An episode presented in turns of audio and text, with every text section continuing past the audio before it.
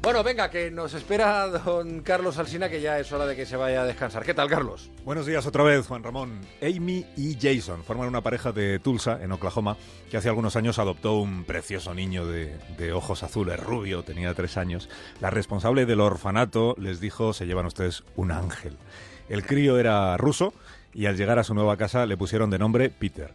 Y así es como arranca la historia de Peter, con unos padres entusiasmados que se han preparado a conciencia para su nueva condición, están deseando hacer feliz a su niño ruso, solo que a poco de tenerlo en casa empiezan a preguntarse si no le pasará alguna cosa, porque no ven que el crío muestre mucho interés por comunicarse con ellos, como si no tuviera nada que decirles, o como si no supiera cómo decírselo. Amy y Jason pensaron que podía ser el idioma, que el niño se había dado cuenta de que ellos no entienden el ruso.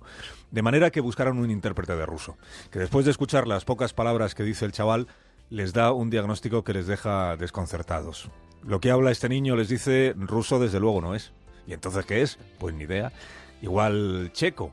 Recurren entonces a un intérprete de checo que escucha con atención al niño y concluye que lo que habla este crío checo desde luego no es. Y lo mismo dice el intérprete húngaro y el, y el polaco, hasta que un lingüista le revela que su pequeño Peter no habla en realidad ningún idioma conocido. Dice, pero ¿cómo es posible si el niño dice cosas? Ya, pero lo hace en una lengua que solo utiliza él y los otros 59 niños que compartían la enorme sala del orfanato ruso.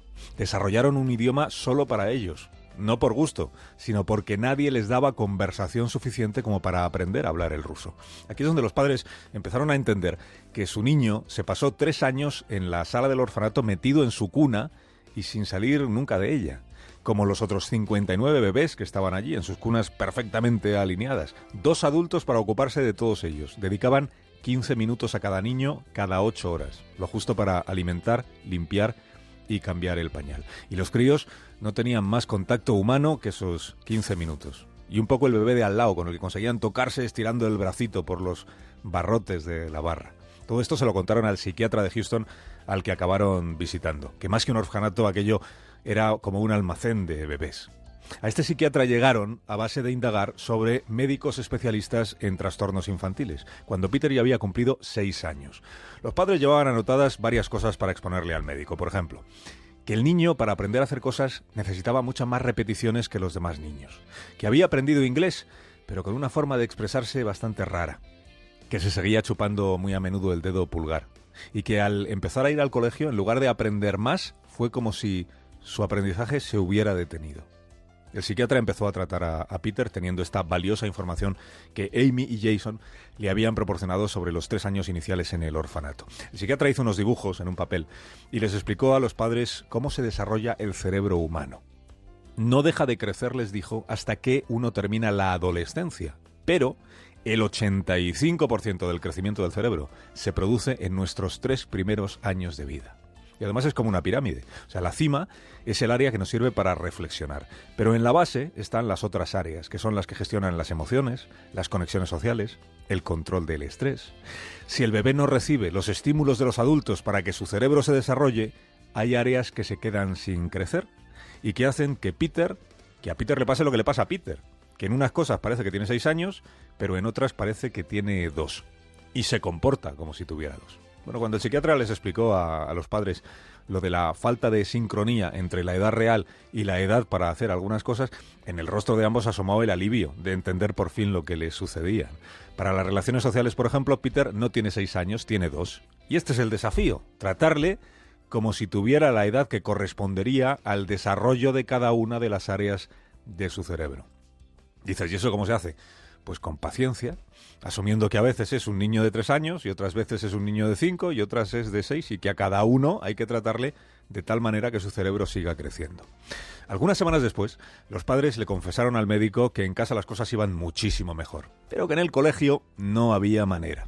El barullo del recreo le abrumaba a Peter, le sobrepasaba, les quita los juguetes a los otros niños, estos se enfadan, él se enrabieta, ellos no lo entienden, no entienden por qué habla con ese acento tan raro, le evitan, le huyen, le marginan.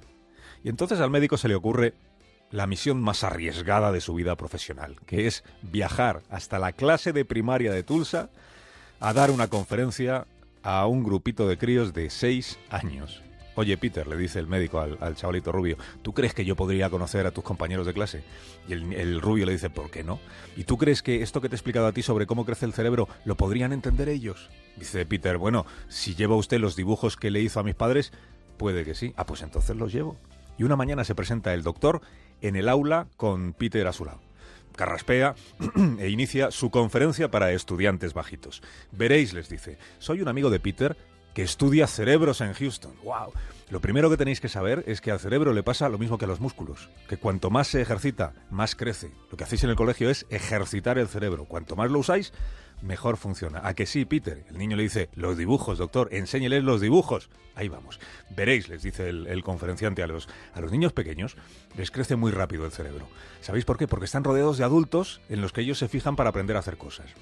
Un bebé japonés, por ejemplo, no crees que nace sabiendo japonés. Él se fija en cómo lo hablan sus padres. Y ahí el médico imita a un bebé hablando japonés. Y los niños pues se ríen muchísimo. Dice, y ahora os voy a contar por qué elegí a Peter para que viniera a Houston. Le elegí porque él tiene un cerebro fantástico los críos miraron a, Peter admirados. Y el doctor siguió, dice, es un caso interesantísimo porque los tres primeros años de su vida los pasó en la cuna de un orfanato. ¡Wow! Tres años seguidos. No salía al parque, no jugaba con otros niños, nadie le daba conversación. Su cerebro no se ejercitaba. Imagínate a, a, 26 estudiantes de 6 años callados como puertas con la boca abierta esperando a ver cómo sigue la historia. A los 3 años sus padres se lo trajeron a Tulsa y entonces, atención, atención, su cerebro empezó a crecer muy rápido aprendió inglés tan deprisa, tan deprisa, que tiene un acento rápido al, hablarlo, como habréis notado. Es verdad, lo hemos notado. Y ahora mismo su cerebro está creciendo porque sigue aprendiendo cosas. En este preciso instante su cerebro está creciendo. ¿No os parece fascinante? Sí que lo es, dicen los niños. Peter aprende todos los días algo nuevo. Y lo aprende fijándose en vosotros. Viéndoos, aprende cómo jugar, aprende cómo ser un buen amigo, aprende cómo ayudar a otro, incluso cómo hablar un poco menos rápido, y por eso él quiere daros las gracias y yo quiero felicitaros por la suerte que tenéis de contar con un compañero tan interesante. Y también por haberme aguantado en esta pequeña charla. Los chavales ahí aplauden muchísimo.